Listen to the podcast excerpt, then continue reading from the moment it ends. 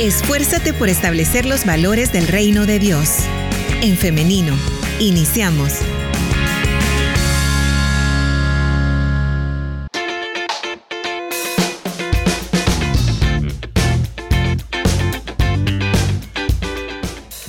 Y como ya estamos en vivo a través de En Femenino SV, damos la bienvenida a las personas que se están conectando recién a esta transmisión. Recuerde que a través de los comentarios en esta plataforma usted también puede estar participando de esta conversación. Si tiene alguna pregunta, usted la puede dejar por ahí y con mucho gusto voy a estársela trasladando al invitado de este día.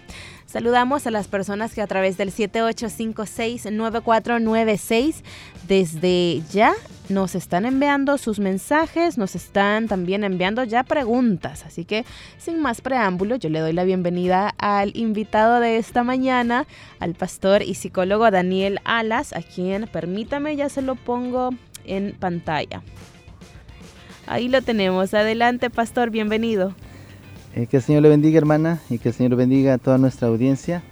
Gracias por invitarnos. Siempre para mí es una bendición y un privilegio compartir eh, con nuestra audiencia que nuestro deseo y nuestro anhelo es eso, que haya un aprendizaje que, que pueda ser puesto en práctica para el beneficio y bienestar de nuestra gente. Ese es el objetivo y primeramente Dios podamos cumplirlo.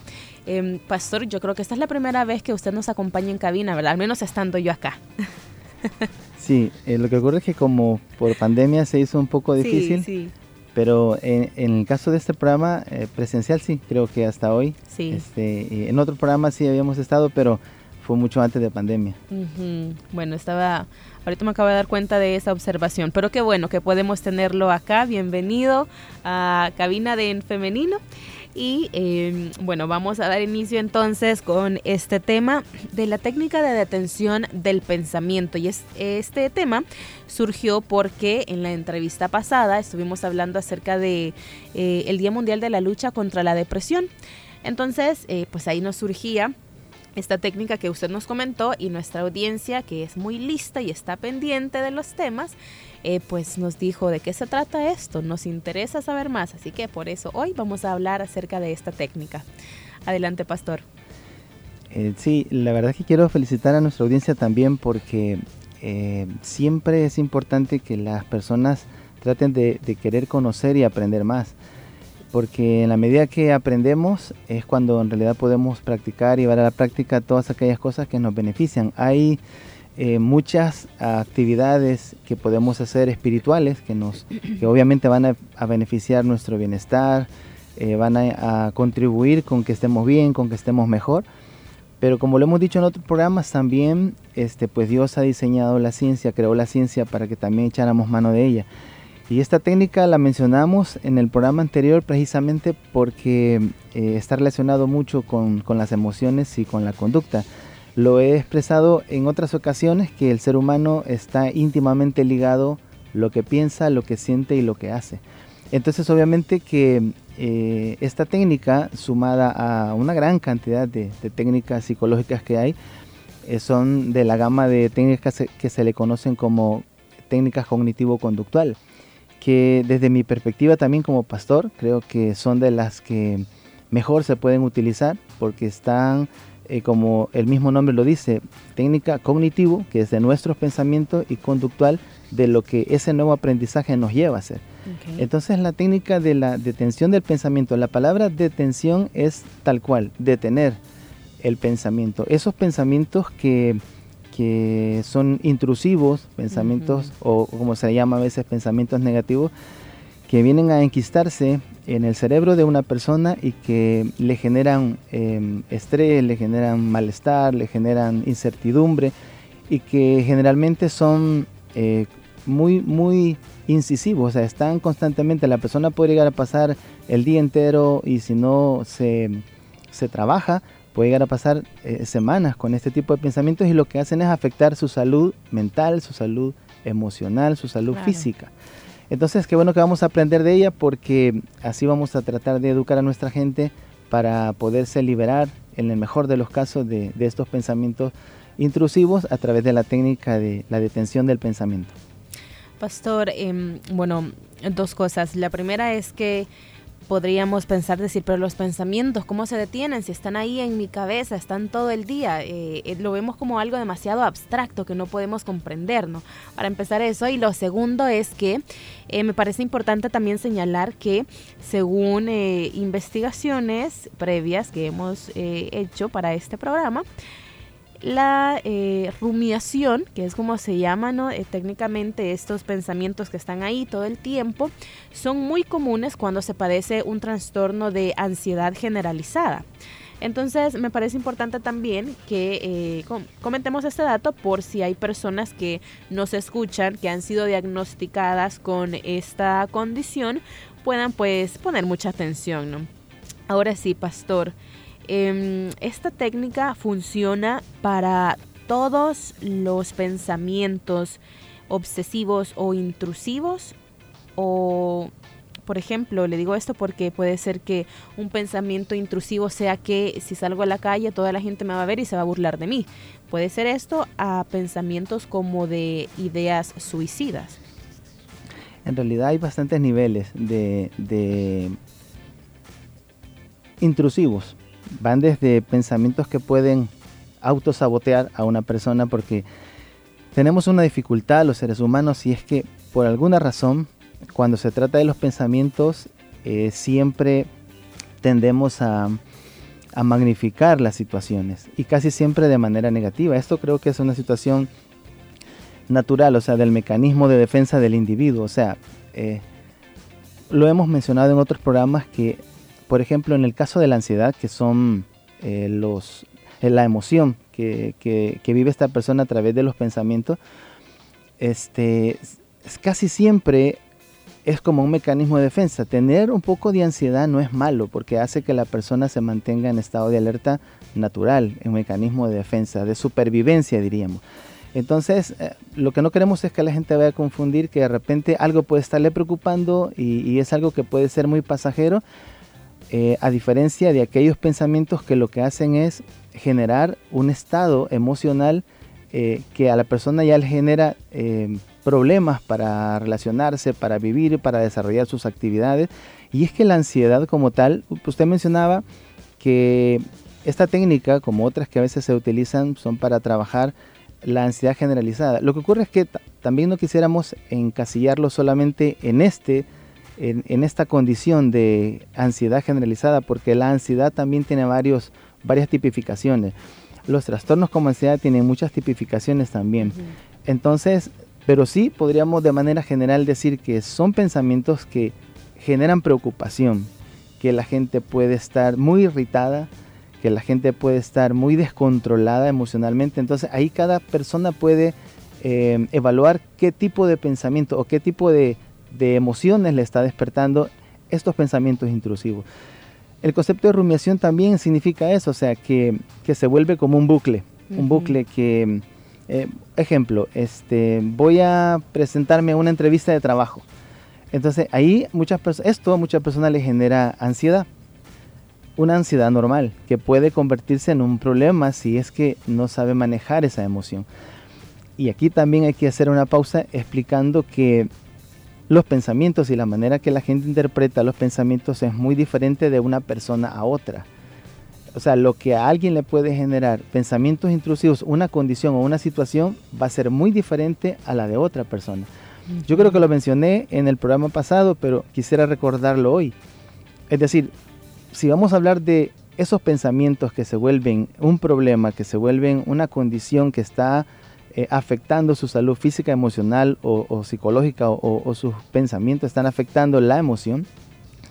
Hay que recordar esta frase que yo la dije creo el programa pasado, este, que es de este filósofo conocidísimo de Epicteto, que las situaciones que vivimos, y, esta frase quisiera que nuestra gente se la aprendiera porque le va a ayudar mucho en la vida, es, es una frase épica, o sea, él decía que no son las cosas que nos pasan las que nos hacen sufrir, sino lo que interpretamos de eso que nos está pasando. Y la interpretación está ligadísima a los pensamientos. O sea, ¿qué pienso yo que está ocurriendo? El ejemplo que acabo de mencionar, que alguien se presenta a una entrevista de trabajo, alguien podría decir, el entrevistador quizás me va a descalificar, ni tan siquiera lo ha visto, ni tan siquiera, pero el temor, la ansiedad que le generó el presentarse a este empleo, hace que su emoción se desconfigure y a la hora que se presenta la entrevista ya esto le afectó tanto que el entrevistador puede percibir que es alguien que le falta valor, que le falta confianza en sí mismo, que le falta esto, que le falta lo otro. Entonces, esa situación puede repetirse en muchísimas esferas de la vida, eh, con las relaciones, en el trabajo, en el colegio, en la iglesia misma. O sea, hay gente que ahora mismo tiene pensamientos. Yo he hablado con muchos hermanos que tienen pensamientos de desvalorización a sí mismo. O sea, hermano, yo no sirvo para esto, yo no puedo con esto, esto, esto me sobrepasa, quizás soy inútil. Y entonces esta desvalorización y esta descalificación o autosabotaje son pensamientos intrusivos que pueden llevar a una persona a caer en un estado de mucha ansiedad o en un estado depresivo, definitivamente que sí. Claro. Pastor, em, esto que comenta usted de cómo interpretamos tiene que ver también mucho con nuestros contextos, ¿no? Ahora, antes de llegar a la técnica en sí, quisiera saber cómo las personas que nos rodean, cómo nuestro contexto puede influir en la manera en la que interpretamos la realidad. En todo caso, en todo sentido, o sea, en la familia, por ejemplo, en el contexto, pensemos en el, en el ambiente familiar, en la atmósfera familiar. Desde ahí alguien puede comenzar a desarrollar pensamientos intrusivos, pensamientos negativos que, que le van a afectar puede ser, eh, si nuestro contexto es, por ejemplo, eh, lo que estamos viviendo como sociedad, puede ir desde lo micro hasta lo macro. Ahí es donde en realidad lo que eh, tiene mucho valor y afectación a nuestras emociones son lo que pensamos. Ejemplo, si un niño este, recibe maltrato, por ejemplo, desde su casa, él puede crear ideaciones, pensamientos de desvalorización y hasta pensamientos, como usted lo mencionó, hasta pensamientos suicida. Esto es tan peligroso que si no em, lo trabajamos va en avanzada. Yo lo pongo como ejemplo en el caso de una colina o una especie de tobogán. Eh, los pensamientos comienzan así, comienzan a bajar, a bajar, a bajar. Si la persona no aprende a controlar su emoción, eh, va a ser una descalabrada, o sea, va a ser una, ah, una bajada sin freno. Y al final lo vamos a encontrar con muchos problemas emocionales, físicos y conductuales. ¿Por cómo afecta el contexto? Dependerá de las, de las condiciones y de la atmósfera donde se mueve. El trabajo mismo. Yo platicaba con, un joven hace unos días que él recién había llegado a un trabajo. Entonces, eh, la gente tiene que conocer que en todos los ámbitos, laboral, eh, académico, aún la iglesia misma no se escapa de esto, siempre va a haber personas que van a generar ansiedad en otras.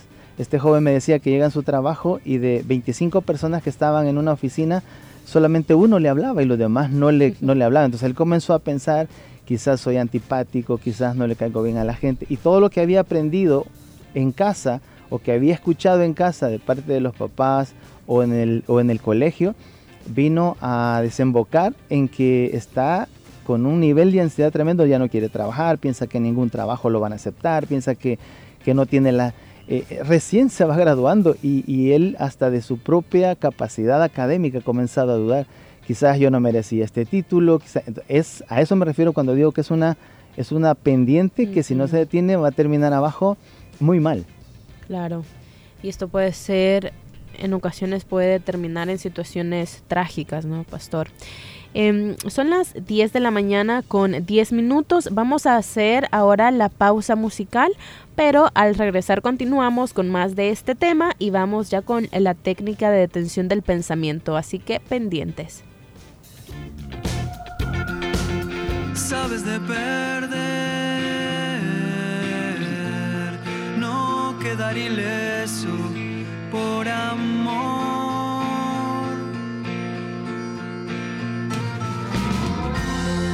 sabes de morir. A cada momento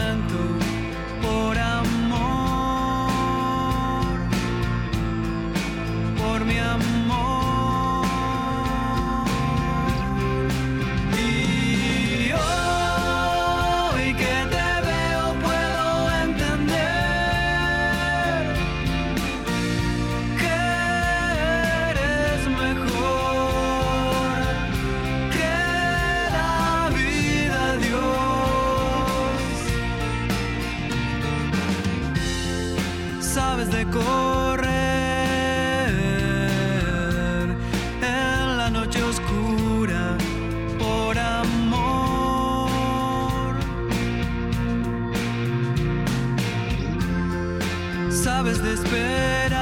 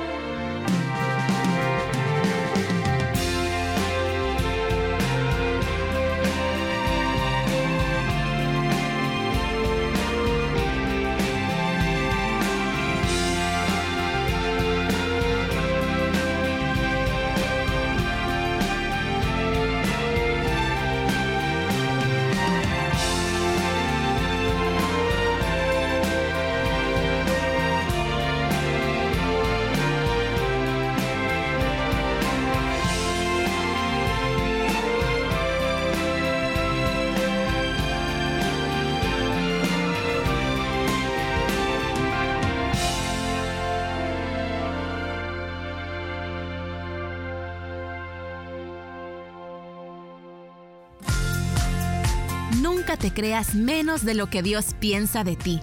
Para Él eres especial. Y si hay algo que no le gusta de ti, trabaja con amor para que te conviertas en la persona que Él quiere que seas.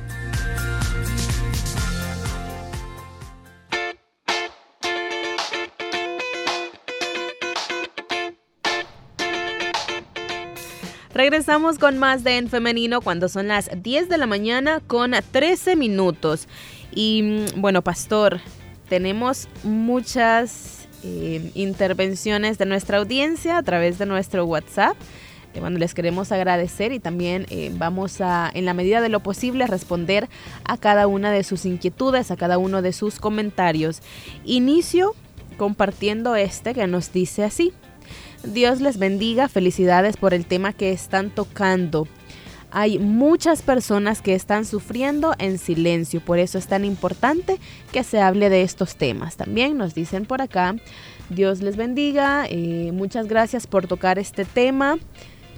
Son muchas personas las que están padeciendo algún tipo de estas enfermedades que están comentando. Y por acá también nos dice, Em, quiero saber si me puede ayudar el hermano psicólogo. Quisiera saber si, em, si me puede ayudar ya que llevo 14 años más o menos que me da demasiado miedo o angustia abordar un bus o en nuestro propio carro cuando siento que va muy rápido. Es muy feo porque no disfruto de ningún viaje. Solo es posible si la persona que maneja va extremadamente despacio. Gracias y bendiciones. También nos preguntan si eh, esta técnica de la que vamos a hablar podría servir para, y nos comenta el caso, mi hija que está pasando una situación de ansiedad y me ha dicho que tiene pensamientos suicidas. A ella la despidieron de su trabajo. Eh, también por acá nos dicen, eh, ya quiero, eh, quiero saber cuánto tiempo dura la recuperación de un problema de ansiedad. Yo llevo tres meses con esto y es un infierno. Saludos y bendiciones. Saludos y gracias también a ustedes por estar eh, compartiendo con nosotros y por tener la valentía de hablar de estos temas también. Pastor. Sí, eh, se necesita mucho valor y se necesita valor eh, todavía más en el sentido de que a los cristianos pareciera que no, nos han vetado de que no debemos de sentir este tipo de cosas. O sea, es decir, este, si alguien tiene pensamientos eh, de, de, esta naturaleza, eh, no faltará el que llega siempre a, entre comillas, a exhortar, es decir, decir, sos cristiano, no tenés que pensar en eso. Eh, no, para nada, esto es algo que le ocurre a cristianos y a no cristianos. Incluso lo hablamos ya en un programa que, que tuvimos en, en, el canal un día, precisamente el tema del suicidio. Entonces, eh, si un cristiano podía tener pensamientos o no, y los hay, yo he trabajado mucho con muchos hermanos, entonces esto no tiene, no tiene nada que ver ni con ser cristiano o no, ni, ni con es, tener la salvación, no, es decir, puede ocurrir. Y por eso es mucha valentía de parte de los hermanos. Quiero mencionar diciendo, agrupando los, los comentarios de nuestros hermanos, que, que los trastornos de ansiedad generalmente están asociados con algún evento traumático. Eh, si la hermana tiene este miedo eh, con, en el caso de la velocidad, es muy probable que haya tenido alguna situación, ya sea de niño, de adolescente, porque ha sufrido muchos años esto. Y la otra hermana que pregunta el tiempo. El tiempo es algo que, al menos en, en, teoría, mmm, tiene que tener eh, dos meses de estar padeciendo esto para poderse pensar que es, es una situación, eh, puede ser un episodio de ansiedad, puede ser un trastorno de ansiedad si se desarrolla con mucho tiempo. El tiempo dependerá de, de, la, de la velocidad con que ella primero busque atención y la segunda en que ella pueda aplicar toda la, la información y convertir en, en, una práctica toda la información que, que ya sea su consejero o, o, su terapeuta le pueda dar. Es, el tiempo no depende, digamos, este, estándar, ¿no? Lo dijimos al principio, dependerá de cómo cada individuo interpreta lo que le está pasando, pero de que hay eh, mucha, eh, mucho conocimiento científico y espiritual para poderle apoyar, claro que sí lo hay.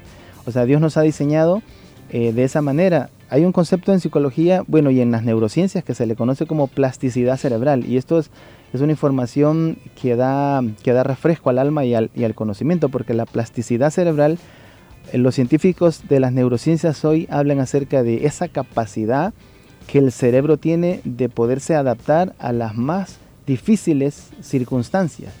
Entonces, claro, nosotros que somos cristianos lo sabemos que el cerebro es así porque Dios lo diseñó así. Dios es tan maravilloso que que ha hecho tan resistente al ser humano, tan resistente al cerebro y sus emociones y su salud, pero que se deteriora cuando en realidad lo llevamos al límite. Y las emociones se ven totalmente afectados cuando nuestros pensamientos los llevamos al límite. Esto que nuestra gente está padeciendo es a raíz de la manera en que eh, sus pensamientos están eh, acentuándose de forma muy negativa y obviamente eso va a afectar las emociones. Todos los trastornos de ansiedad están muy relacionados con episodios o con eh, eventos que, que, pueden haber provocado algún tipo de trauma en, en, nuestra gente, pero se puede trabajar con ellos. Muy bien. También nos preguntan, pastor, si este tipo de situación que le voy a comentar a continuación se puede trabajar con esta técnica. Estoy a un mes de viajar en avión y no me aguanto el encierro, incluso estando en un ascensor. Los microbuses que son muy cerrados siento que me asfixian y nos dice que eh, va a viajar en avión y que está muy preocupada por esto. Me urge ayuda. Dios le bendiga. Claro, claro es que está siempre, está siempre relacionado con, con la forma en que vemos las cosas. O sea, ahora, sí es importante que si alguien ya tiene de, de 3, 4, 5 meses en adelante padeciendo algo como esto, es importante poder evaluarla. Hay muchos test, hay muchas este, herramientas que hay para evaluar a una persona. Primero conocer el tipo de ansiedad que está sufriendo, para, de, para conociendo el tipo de ansiedad que está sufriendo, pues así es buscar el, la, la, alternativa o la, o la atención correcta. Porque este, uh, el, el, trastorno de ansiedad generalizada es muy diferente al trastorno de ansiedad, eh, por ejemplo, eh, por separación, un trastorno de ansiedad por... so- ha- hay al menos 10 tipos de, de trastornos de ansiedad. Y, y esta condición a veces se repite no solo en los microbuses, sino habrá mucha gente que le pasa en el supermercado, en el mercado, en el ascensor. Sí, esta técnica puede ayudar. Este, no sé hasta qué punto, porque esta técnica es una de las más eh, prácticas, diría yo, eh, y fáciles de poder aplicar, pero que la efectividad no está dada por el hecho en sí de la técnica, sino de cómo la persona la puede asimilar, realizar y creerla a sí mismo.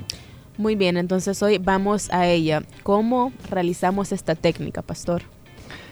Bien, como estamos hablando de que son los pensamientos, detención del pensamiento significa detener ese pensamiento. O sea, vamos a tratar de que la afectación que genera este grupo de pensamientos, porque, pueden ser varios, eh, se detenga en un punto.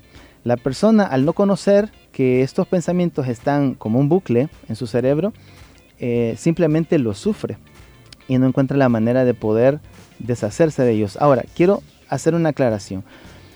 En algunos casos los pensamientos podrían desaparecer, o sea, que ya no vuelvan más. Pero usted misma lo mencionó, o, una, o un- uno de nuestros oyentes lo dijo, ¿cómo me deshago de este pensamiento si lo ando ahí en el cerebro? A veces no va a ocurrir que el pensamiento negativo desaparezca, sino que ya no le va a afectar como le afecta en el presente. A eso volvemos otra vez, vea, si yo interpreto que el pensamiento está ahí, pero ya no me afecta, entonces ya ha habido un avance de la condición emocional más saludable de como estaba anteriormente. Entonces se dice que es detención del pensamiento, se recomienda que la persona, por ejemplo, em, en una hora determinada del día, se, se recomienda que sea siempre la misma, es como un ejercicio. Y hay que entenderlo así porque nuestro cerebro es un músculo que hay que eh, trabajarlo también. O sea, todo músculo en el cuerpo humano se atrofia si no se cuida, si no se ejercita o si se ejercita demasiado. Es como un músculo físico. Si yo le doy demasiado carga física, el músculo se atrofia. Y si no le doy trabajo, también se atrofia. Entonces el cerebro es igual. Por eso tiene que recomendarse casi a la misma hora. ¿Qué es lo que se va a hacer? Primero la persona agarra una hoja. Algunos recomiendan que puede usar un blog de notas en el teléfono. Yo recomiendo que sea una hoja mejor, porque el teléfono en la mano puede ser un peligro de, de desatención, puede ser una oportunidad de, de, no realizarlo. Con un solo clic se traslada a, las redes sociales y, y la técnica se echó a perder.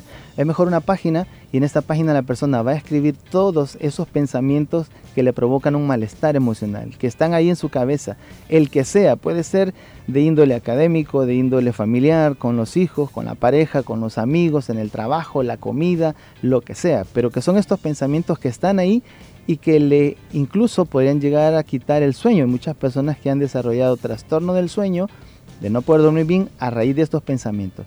Entonces los escribe en una hoja para que los reconozca. El simple hecho de reconocer ya hay un aprendizaje cognitivo que la persona ya tiene determinado en un espacio de una página qué es lo que le está eh, afectando. Porque hay personas que cuando uno le dice, ¿y qué es lo que le está generando este malestar? La gente dice, no lo sé, sí lo sabe, pero no lo ha ordenado. Entonces, primero en una página ordena todos esos pensamientos. Teniéndolos ya en esa página, eh, en una área donde pueda tener un poco de soledad, puede ser en la casa, no cerca o acostado en una cama o en un sofá, porque estas áreas tienden a ser como muy, el cerebro las interpreta como un lugar de descanso. Y la, y la técnica primero escribe porque paradójicamente va a comenzar a tratar de pensar en ello. Va a tratar de generar ese malestar emocional que le provocan estos pensamientos. ¿Por qué? Porque ese bucle, en ese momento que puede ser 5 minutos, 10 minutos en un espacio en su casa donde lo pueda realizar a la misma hora, va a tratar, por eso se llama una técnica paradoja, paradoja también, porque lo que generalmente la gente hace es alejarse, pero no se aleja porque no entiende cómo. Pero en ese momento, en esos 10 minutos, va a tener libertad de pensar en ellos al máximo, o sea, de generar este malestar que le provoca para que cuando esté en ese momento cumbre que está afectado emocionalmente, viene la segunda parte y es una frase clave que va a utilizar, ya sea, se recomienda que sea verbal, que la pueda mencionar desde su boca, pero también lo puede hacer con su mente, pero al hacerlo con su boca, eh, nosotros sabemos el poder que tiene la voz. Entonces, esa frase tradicionalmente puede ser eh, detenerse, stop, alto, parar. En ese momento que está teniendo ese malestar emocional por los pensamientos que se ha dado la libertad de tener, entonces produce esta palabra, que puede ser la, la que la con la que la persona se identifique mejor, pero que entienda que le está ordenando a su cerebro el detener esos pensamientos. Es como una especie de, terapia de choque al pensamiento, ¿no? Sea, yo decía la semana pasada, el viernes creo que fue que teníamos el programa, que nosotros como cristianos podemos utilizar muchas frases que se encuentran en la Biblia que nos, que nos emotivan todavía más porque son palabras que están en la Biblia y que pueden ser eh, no solamente utilizar una técnica, sino una frase que le genere seguridad, que le genere tranquilidad. Voy a poner este ejemplo. Para aquellas personas que dicen, soy un inútil, y viene a su mente y dice, es que soy un inútil, fácilmente puede utilizar una palabra que sea contraria a esa. Y detener esos pensamientos y decir, no, no soy un inútil, soy útil. O sea, es decir, si puede usar una palabra, una frase que se le conoce como la frase clave, que sea totalmente lo contrario a eso que está pensando. Ahora, nuestro cerebro no es que inmediatamente mencionemos la frase ya todo está realizado. Dije que es un ejercicio, que lo recomendable es que lo pueda realizar una vez al día. Eso le permite al cerebro entender que tiene derecho a tener ese espacio donde se va a sentir de esa manera, pero que durante el resto del día no tiene ese permiso. O sea, la persona se habla a sí mismo, porque eso se le conoce como un lenguaje interno, como hablarnos a nosotros mismos, y sabemos que nosotros todo el día nos pasamos hablando internamente. Entonces, cuando ese, cuando ese pensamiento quiere aparecer, inmediatamente el cerebro le dice, no es tu momento para hacerlo, tienes una hora determinada para hacerlo. Allí ya hay un aprendizaje cognitivo. Y la persona comienza a educarse. A eso se le conoce como educar los pensamientos, educar el cerebro. ¿Por qué? Porque el cerebro no sabe, esto es un dato que lo tiene que saber toda nuestra gente, el cerebro no interpreta si estamos dormidos o estamos despiertos. El cerebro solamente actúa y nuestro organismo reacciona a lo que el cerebro está pensando. Entonces, ahí estamos educándolo con una frase, con una palabra. Yo le explicaba que era como un tobogán. Entonces la detención del pensamiento es exactamente esto. Viene el pensamiento y está afectando, atacando y la palabra clave viene a cruzar y a detener. Ya dije, no es que sea como ya lo hice y, y los pensamientos siguen. Tiene que seguir trabajando. Es un ejercicio que poco a poco va a ir dándose cuenta que toma el control. Lo que la persona no tiene es el control de sus pensamientos. Esta técnica, como muchas otras que hay, lo que hacen es educar al cerebro, educar nuestros pensamientos para que reaccionen de acuerdo a lo que nosotros estamos deseando y queremos.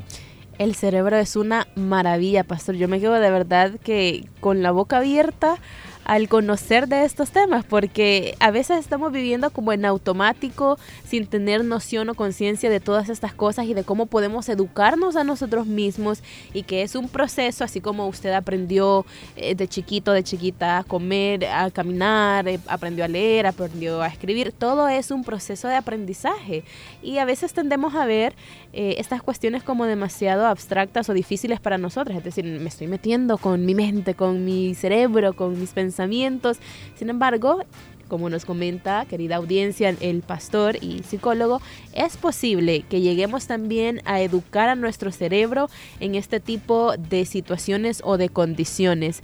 Em, Pastor, también quisiera que hiciéramos énfasis en algo, porque a través de nuestro WhatsApp estamos recibiendo una cantidad de mensajes em, que creo que un poco se ha malinterpretado, aunque se ha explicado que esto no es como una pastilla que usted se la va a tomar y ya se le quitó, ¿no? Y tampoco eh, esto tómelo como una eh, como una visita al psicólogo. Acá estamos dando a conocer una herramienta, ¿no? Pero Claro. hay mucho más. Adelante, pastor. Sí, definitivamente es eso, es una herramienta más, es una, eh, es una técnica que es utilizada y que ha servido para, para ayudarle a mucha gente, incluso gente de nuestra iglesia. Es decir, em, somos eh, emoción y razón, ¿verdad?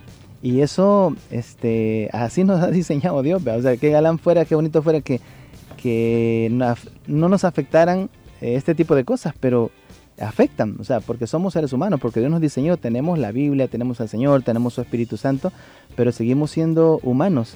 Y, y esa humanidad eh, incluye nuestro cerebro y las reacciones de él. O sea, es decir, eh, la emoción actúa de manera involuntaria y de manera eh, automática, o sea, rápido. O sea, la parte de la razón es la que cuesta que entre. Y por eso es que hay que educarnos, porque si no, entonces nos gana la emoción. Eh, este psicólogo famoso que se llama Daniel Goleman, el que escribió este libro muy famoso que se llama Inteligencia Emocional, lo llama secuestro emocional. O sea que el secuestro emocional es aquel en el que la persona su emoción lo ha desbordado y es incapaz de pensar de manera racional. Esto que estamos hablando hoy de los pensamientos intrusivos es eso, es la emoción habiéndonos ganado mucho terreno y es incapaz nuestro cerebro de poder, eh, de poder encontrarle una solución, una razón, una salida, aunque para, para otros parezca que no, ¿verdad? Eh, pero esto dependerá de cada individuo. Lo que a alguien le afecta a una situación, a otro no. Y, y eso es lo que hace que su emoción se vea afectada. Claro, y también nuevamente haciéndoles eh, la invitación a que si usted está actualmente padeciendo algún tipo de ansiedad o de trastorno de la personalidad, que acuda también al psicólogo, que busque ayuda. Estas son, y nuevamente lo digo, herramientas. Sin embargo, es muy importante que usted vaya para tener un diagnóstico acertado, un diagnóstico personal y que a partir de ello usted empiece a trabajar en su recuperación. Pastor, quiero recapitular respecto a esta técnica. Aquí estoy anotando los pasos. Lo primero es buscar una hora en específico para hacerla. Lo segundo, eh, tomar una página de papel y escribir todo pensamiento que pueda estar generando preocupación. El tercer paso que anoté es reconocer los pensamientos y llevarlos al extremo, es decir, permitirme que, que hagan lo que quieran, pero luego viene la otra fase y es tener eh, la palabra clave para parar, que puede ser detente, stop, alto o parar. Y la 5, sustituir una palabra eh, contraria a la que me genere malestar. ¿Estamos bien? Sí, correcto, así es. Muy bien, entonces estos son eh, los pasos para aplicar esta técnica de detención de pensamiento. Pastor y audiencia, vamos llegando al final, pero quiero que eh, el pastor nos deje con alguna reflexión final respecto al tema. Sí, quizá lo, lo último que quería mencionar de la técnica es que debe de ser eh, continuo, debe ser repetitivo hasta que la persona logre eh, controlar su emoción a través de esta, de esta técnica. Bueno, la reflexión que quiero dejar, hermanos, es que siempre eh, tenemos de nuestro lado al Señor, ¿verdad? O sea, cada situación que podamos estar atravesando, lo hemos dicho siempre, lo primero es, como la Biblia lo dice, depositar nuestras cargas en el Señor, como la Biblia dice, toda ansiedad sea depositada en Él. Pero, pues también podemos echar mano de lo que Dios nos ha dejado aprender, eh, conocer y llevarlo a la práctica todo se suma porque el deseo de Dios es que quiere, que estemos bien. Si estamos bien, vamos a, a ser mejores padres, mejores hijos, mejores esposos, esposas, mejores cristianos, mejores miembros de la iglesia. Si tenemos salud eh, física, emocional y espiritual, pues que bien, vamos a ser cristianos que vamos a hacer luz y sal en esta tierra. Procuremos, eh, utilizando todas las herramientas que Dios nos ha dado, para estar mejor, para estar bien y de esa manera hacer lo mejor de nosotros para el Señor y para su obra. Amén. Pastor y, psicólogo Daniel Alas es quien nos ha acompañado en esta mañana para hablar acerca de este tema, la técnica de detención de pensamiento. Pastor, le agradecemos muchísimo que nos haya acompañado en este espacio y que nos haya pues traído luz respecto a este tema. No, gracias a usted, hermana, por la invitación. Para mí siempre es una bendición este, poder contribuir. Y gracias a Dios quiero decirle, a veces la gente llama, se comunica y, y hemos tratado de hacer eso, que de gracia hemos recibido del Señor, porque para eso lo hemos aprendido, para, para compartirlo. Y si logramos que alguien eh, con un consejo, con una frase, con una palabra esté bien, pues habremos hecho nuestra labor. Amén. Agradecemos nuevamente, Pastor, que tenga un feliz día. Gracias, hermana, igualmente a toda nuestra audiencia. Y ahora también nosotros queremos agradecer desde En Femenino a nuestra audiencia que siempre está pendiente, que está participando y algo que me gusta mucho que escuchan con atención, no solamente son oidores olvidadizos, sino que también están ahí. Yo me los imagino hasta anotando en su teléfono o en una página las cosas que les llaman la atención y me encanta que también nos dan retroalimentación. Así que le animo, le invito a que continúe haciéndolo porque es gracias a ustedes que nosotros podemos hacer este programa. Gracias, eh, bueno, primero primeramente al Señor que nos da la fuerza, que nos da la dirección, pero también a ustedes que siempre están pendientes, colaborándonos con diferentes temas, con lo que ustedes desean escuchar. Así que les agradecemos y ahora yo quiero hacerle una invitación, la última de esta mañana, y es que eh, mañana, si así Dios lo permite, usted puede escucharnos nuevamente a las 9.30 en punto a través del 100.5 FM y también a través de En Femenino SV, que es nuestra página en Facebook. Pendiente también por ahí porque estamos transmitiendo y compartiendo otro tipo de contenido. Hasta acá, pero nos vemos y nos escuchamos hasta mañana. Que Dios les bendiga. La respuesta más rápida es la acción. En femenino. Hasta la próxima.